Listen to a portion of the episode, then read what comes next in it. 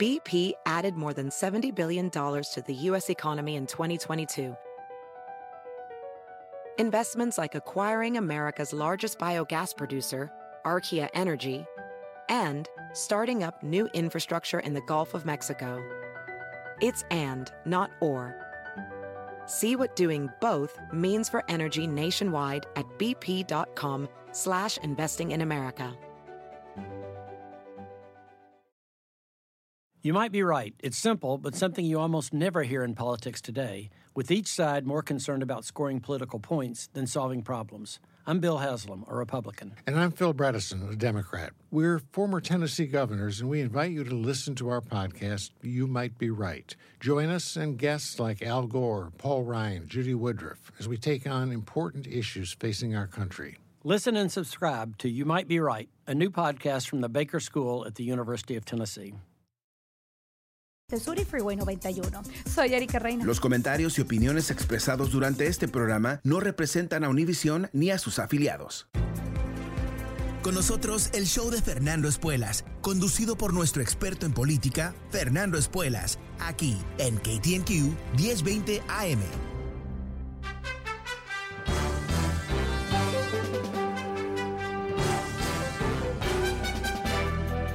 Hola, ¿cómo estás? Soy Fernando Espuelas desde Washington. Muy buenas tardes. Gracias por acompañarme. En estos momentos en el Senado se están haciendo preguntas. Eh, los senadores tienen ahora la oportunidad de preguntarle a tanto los impeachment managers, los ah, congresistas que están llevando a cabo el juicio, y los defensores de Trump, los abogados, ciertas preguntas. Y como puedes esperar, ah, algunas ah, preguntas son bastante legítimas, otras no tanto. Hay cierto intento de distorsionar los hechos que se han presentado, pero lo que es fundamental se puede decir es que eh, los defensores de Trump, que tenían 16 horas para presentar su defensa, solamente utilizaron 3 horas. Y el argumento realmente fue bastante débil. Ahora, ¿por qué tan poco tiempo? Bueno, porque de alguna manera ellos sienten que van a ganar sí o sí, porque los republicanos eh, en su vasta mayoría eh, han respaldado a Trump eh, en toda ocasión, más allá de lo que ha ocurrido, más allá del desastre del 6 de enero, y se espera que lo van a seguir encubriendo, lo van a seguir apoyando. Entonces la defensa fue, yo diría, bastante flaca, flácida, débil. Eh, con pocas evidencias realmente, mm, declaraciones y argumentaciones un poco vacías de contenido, un video que ellos eh, utilizaron, que lo repitieron varias veces, ¿no? algo que eh, usualmente no es muy recomendable porque aburre, ah, o sea, de alguna manera traicionaron su realidad que, que no tienen mucho para mostrar, pero un video muy divertido a cierto nivel porque cada vez que habla un demócrata música muy así oscura, imponente, y cuando habla Trump, uh, trompetas y, y, todo tipo de música angélica, ¿no? O sea, cosas que son medias raras, ¿no? Porque es, es un procedimiento legal, pero le pusieron musiquita, que me encanta eso porque de alguna manera eh, me imagino que Trump estaba detrás de esa producción, ¿no? Diciéndole, add some music to that, ¿no? Eh, pero en fin, que lo que creo que, está ocurriendo ah, ahora es que vamos a terminar donde pensábamos que íbamos a terminar, que van a exculpar a Trump. Eso no quiere decir que él eh, sale impune de esta situación. Eh, ayer ah, el estado de Georgia, eh, en Fulton County, la procuradora de ese condado, recién electa en enero, mandó ah, notificaciones a varios eh, individuos en Georgia, el gobernador, ah, el teniente gobernador, el procurador, etcétera, diciendo que ella va a avanzar con una investigación plena de lo que fue la interferencia de Donald Trump en las elecciones de Georgia. Eso es ah, una investigación criminal, o sea que tiene potencialmente un impacto muy importante.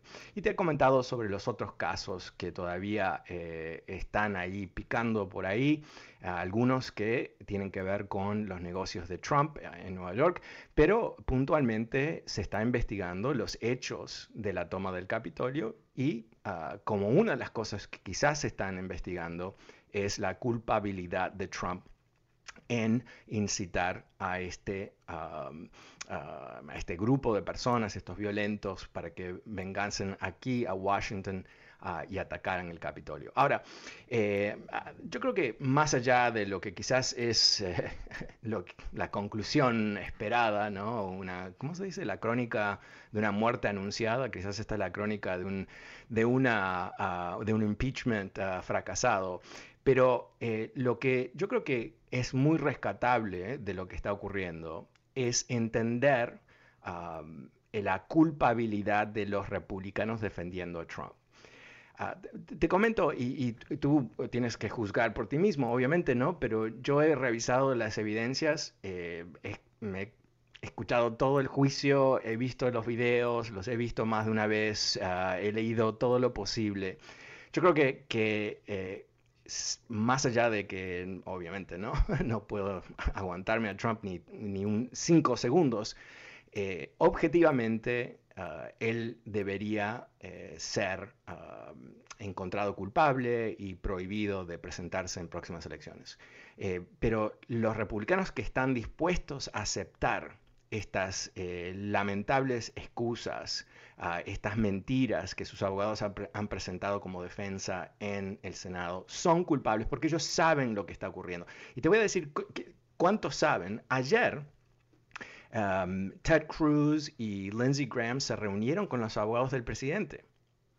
Ahora, si estás confundido, yo también, ¿no? Porque eh, los senadores son un jurado. Ellos prometieron, juramento tomaron, de que iban a ser un jurado objetivo e independiente. Y ayer, ¿qué hicieron? Se reunieron con los abogados del presidente. ¿Para qué? Para coordinar, para determinar cuál va a ser el caso que iban a presentar, cuáles iban a ser las preguntas que se iban a hacer. En fin, realmente eh, es, es, un asco, ¿no? Es un asco. Y por eso digo su culpabilidad. No es simplemente que se equivocaron, no es simplemente que eh, están en el lado equivocado de la historia, es que activamente están denigrando los procesos constitucionales. El tema de impeachment no es una ocurrencia, no es algo que, que surgió de la nada, ¿no? Ah, y no fue simplemente los demócratas llevarlo a cabo. Te recuerdo que eh, este ha sido el impeachment más, más bipartidario de la historia. Diez republicanos congresistas, inclusive la número tres, Cheney, líder número tres de los republicanos, se unieron con los demócratas porque ellos, y lo declararon así en forma tajante, piensan que Trump es responsable por el ataque contra el Capitolio.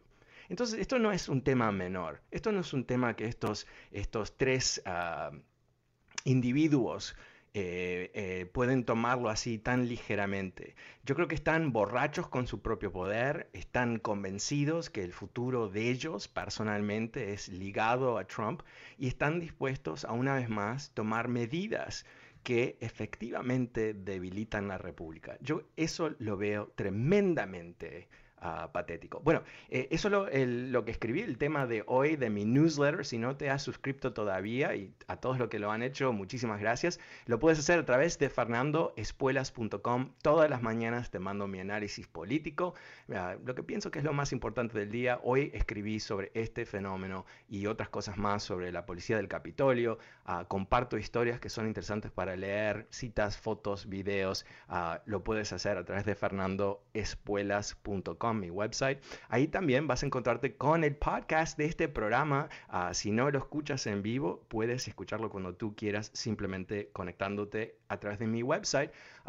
de ahí te puedes suscribir, lo puedes recibir en tu teléfono donde tú quieras. Ok, vamos a ir a las líneas. El número es 844-410-1020. Eh, ¿Cómo ves tú uh, este fenómeno? ¿Cómo ves tú este juicio? Eh, pasemos con Marilu. Hola Marilu. Marilu, ¿cómo te va? Bien, gracias Fernando. Pues yo nada más lo quiero felicitar por todo lo que hace por la comunidad y este y lo vi en la mañana, puse mi despertador a las 4 de la mañana para ver. y lo grabé para que lo vieran mis hijos y este y lo felicito. Ah, y pienso y sigo pensando que usted debe de tener ya su programa en televisión. Ojalá y que Univisión este pues vea eso y y, y este nos haría mucho, mucho, mucho, um, mucho favor en que usted esté en televisión, ah, siempre informándonos también. Y pues gracias. Bueno, gracias Mario, gracias a ti. Qué loca despertarte tan temprano. Esta mañana eh, estuve eh, hablando sobre eh, cómo definir un golpe de Estado, entender la dinámica de lo que estamos viviendo en este juicio en un programa que es el programa más importante de la política en, la tele en, Estados Unidos, uh, que vieron un tweet mío y me llamaron para hablar y tuve esa oportunidad. Así que muchas gracias por verlo. Muy, muy divertido, muy temprano, pero muy divertido. Muchas gracias. Pasemos con Miguel. Hola Miguel, buenas tardes, ¿cómo te va? Hola Fernando, buenas tardes. Hola, buenas tardes. Este, le tengo una, una, una, dos cosas. Estaba oyendo ayer una parte del, del, el día anterior del impeachment de, de, un, de cuando estaba la, la de, uh, los que estaban los demócratas dando su su argumento para, para empezar la, los acusadores. Había un demócrata que me gustó que dijo, no me acuerdo el nombre, no sé quién sea, yo sé que es un senador o congresista que dijo, habló bien uh, para entrar en conciencia con los republicanos. ¿No sabe quién será? Eh, no, no, sé exactamente ¿qué, ¿qué, es lo que tú escuchaste que esta persona dijo. De que cómo eh, hay que, por qué vamos a seguir defendiendo a alguien que está en contra de la democracia, de que vamos de enjuiciarlo y decir, he said, why would we, should we should just punish him so that this could be a, a warning, una, this is ah, like yeah. a warning for the others in the future. Mm -hmm. Yeah, yeah, yeah. Claro, claro, claro. Bueno, yo, yo creo que, que, estaba explicando algo que yo eh, también he comentado en este programa, ¿no? Que, que, aquí no es simplemente Trump que está en juicio, está la presidencia en juicio. Uh, si nosotros como país queremos un presidente que pueda hacer lo que le da la gana sin ningún tipo de limitación, inclusive uh, utilizar uh, eh, la violencia como mecanismo de, de acción política. Y yo, yo creo, mira, yo, yo, estoy de acuerdo contigo. Yo, creo que los, los, impeachment managers, los congresistas, eh, han hecho un, un, tremendo trabajo en presentar este caso, pero yo creo que también lo que ayuda mucho es que es un tremendo caso, ¿no? Porque las evidencias son tremendamente convincentes, muy contundentes, hay, hay sobran, ¿no? No es simplemente un poquito por aquí, un poquito por allá y hay que conectar, connect the dots. No, no. Esto está todo bastante conectado y documentado. ¿A, a ti qué, qué te parece que es el argumento número uno para que él sea eh, condenado? Porque, por lo como él dijo, todas las cosas que ha hecho, those are uh, impeachable. Um, um, but but which one? What what do you think is the the one thing that as you as you listen to this, and obviously you're listening to the trial, what do you think is the most uh, damning thing? The most important one is that he was the one who I believe he was the one behind the inciting of the attack in Capitol, in the Capitol on January 6th. Yeah. Yeah. Yeah, because yeah. that's the most most biggest one. Of, I think that, that clear that's why yeah. they brought in did yeah. impeachment. And also, sí. tengo otra pregunta de, de sí. Chuck Schumer. Él está, he left the door open to uh, to uh, for the, 14th Amendment. What is, could explain to me what is that the 14th Amendment? the, 14th Amendment? Um, I don't know what he said about the 14th Amendment. I, uh, the 14th Amendment, I'm not. I'm, you know what? I, I don't remember what's the 14th Amendment. I have to look at it. Um, the 14th Amendment isn't the uh, it's voting rights. I'm not sure. I'm a little confused what it would be. I, will do this. We'll do this uh, when we go to a commercial. I'll uh, Google it and I'll say it on there. Uh-huh. Thanks. Thanks very much. I, will uh, I should know, okay. but I don't know. Ok, thanks very much. Appreciate it. Eh, pasemos ahora con uh, Juan. Hola Juan, ¿cómo te va? Buenas tardes. Oh, Fernando, buenas tardes. Mira, yo tengo un punto de vista más uh, algo algo diferente. Yo estoy, okay. yo, yo, estoy por, por Biden, pero yo creo que en esta estrategia los demócratas se equivocan. Te voy a poner mi punto, porque, o sea, es una guerra perdida en el aspecto de que, como dicen los abogados, asegúrate que el que vas a demandar tenga dinero para pagarte, porque si no, no hay caso en este caso, pues ya sabían la respuesta. Es culpable, pero pero lo van a declarar no no no, no culpable. Entonces yo creo que, que a Trump habría que hacerle como al Capone, que lo agarraron por donde le, donde le pusieron a hacer daño, sabiendo que era un mafioso, lo agarraron por los impuestos. Ya, Entonces, hay que, yo, yo pienso que la estrategia es buscarlo atacarlo por donde se le haga daño, pero en este caso va a salir victorioso, tal vez hasta con más fuerza. No, yo digo que esa es una estrategia que, que, se, que, se, equivocaron porque ya sabían cuál era el resultado. Sí, sí, pero, pero Juan, yo, yo te diría lo siguiente. Primero, eh, que haya un impeachment no cierra la puerta de que está siendo investigado por sus impuestos. Eso es exactamente lo que está pasando en Nueva York, donde ha habido una lucha feroz entre el procurador de Manhattan y Trump, porque el procurador de Manhattan quiere los impuestos de Trump. Ah, porque lo que alega el procurador es que Trump ha robado dinero a través de sus impuestos. Entonces, eso está ocurriendo.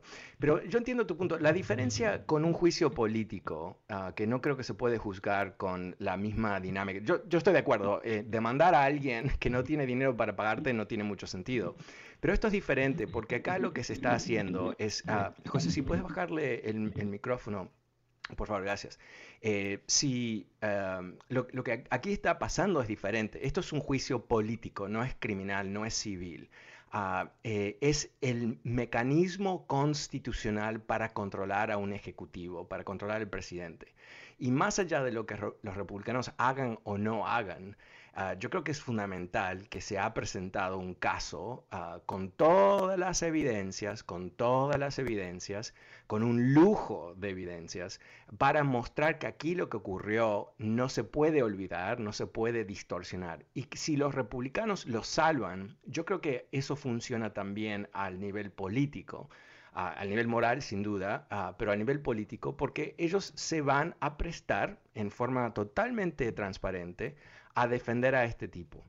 Y eso es su futuro. Eso es lo que escribí en, el newsletter de hoy, ¿no? Que escribí una línea ficticia de, lo, que va, lo que van a decir cuando esta gente muera, ¿no? Que, fueron colaboradores de un golpe de Estado, que ayudaron a Trump a esconder ese golpe de Estado. Ese es su futuro histórico. Obviamente no les importa, pero ah, yo creo que eso es lo que está en juego aquí se va a dividir la historia y va a haber aquellas personas que defendieron a Trump en, mediados de un proceso de robar elecciones, de destruir la constitución, y la otra gente que no.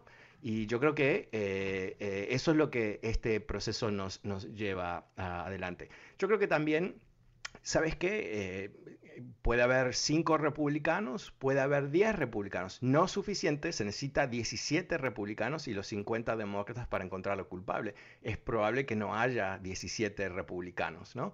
Pero quizás hay 5, quizás hay 10. Y eso yo creo que es muy importante también, porque eh, pasa de ser algo eh, partidario a ser bipartidario.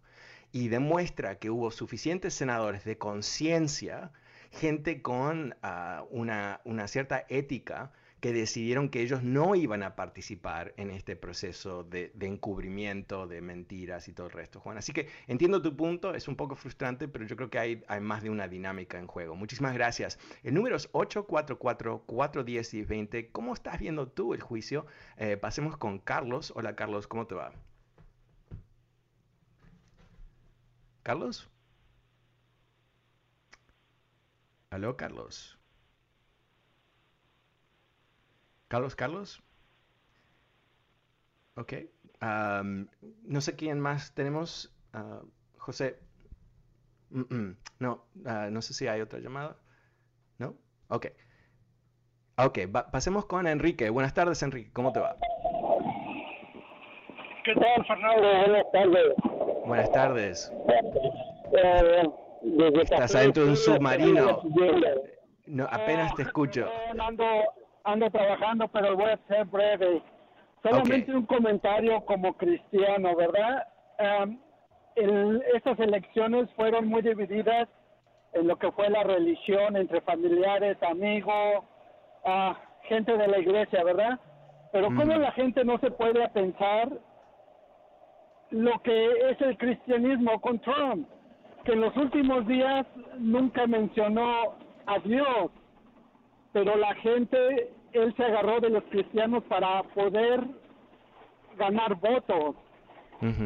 Y mi punto es, Fernando, ¿cómo puede, cómo puede hacerse esa persona cristiana? ¿Cómo muchos cristianos todavía pueden apoyar al, a los republicanos, a Trump, cuando su egoísmo, su ego de esa persona de que solamente yo, yo. Entonces, Fernando, ¿qué va a pasar con toda esa gente que les decía, ustedes pueden golpear a una persona y yo los voy a sacar de la cárcel? Mi pregunta es, Fernando, ¿ha sacado a alguno de esos bandidos del Capitolio de la cárcel? ¿Los ha ayudado? ¿Dónde quedó ese líder que ellos seguían? Ah, ya.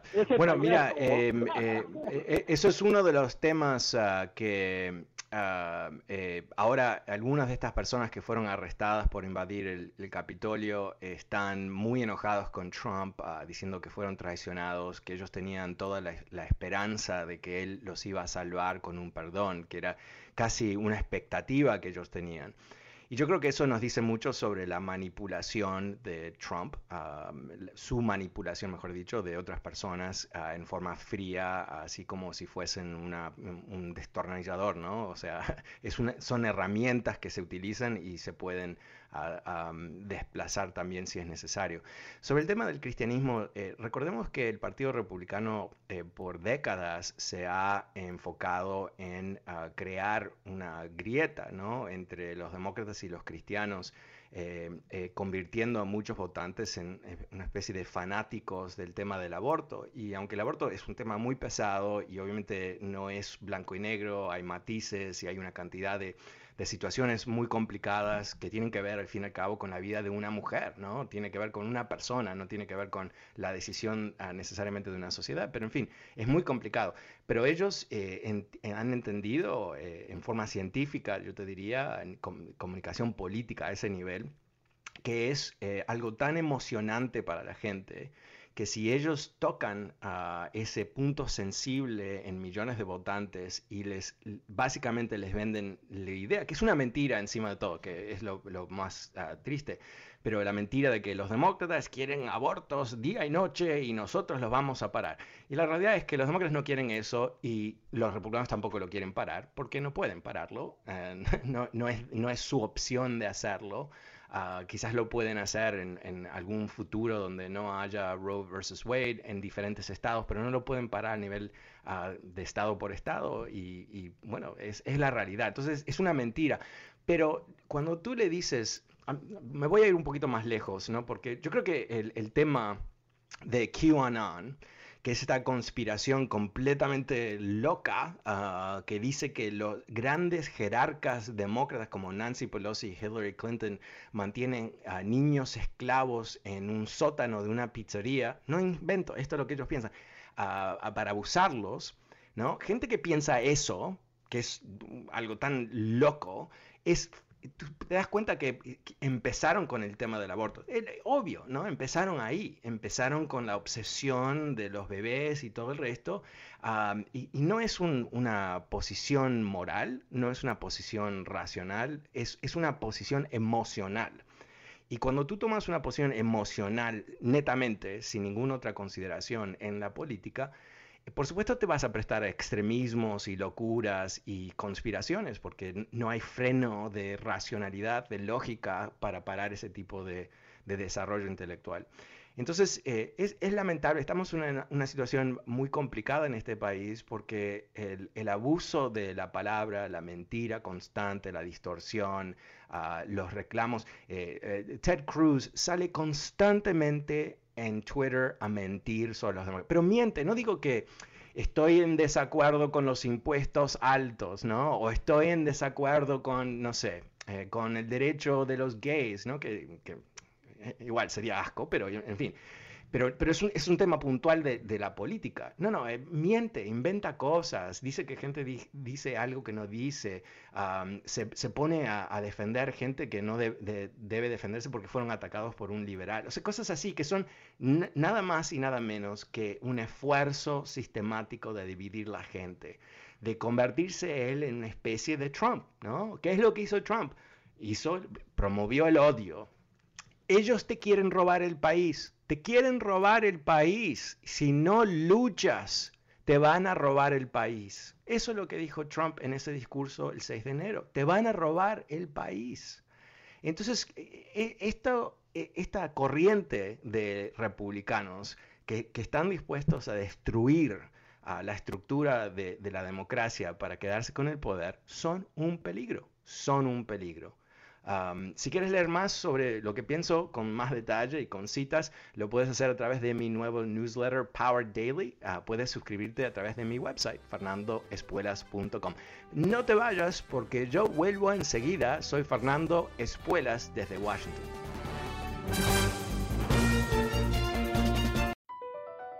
Across America, BP supports more than 275,000 jobs to keep energy flowing.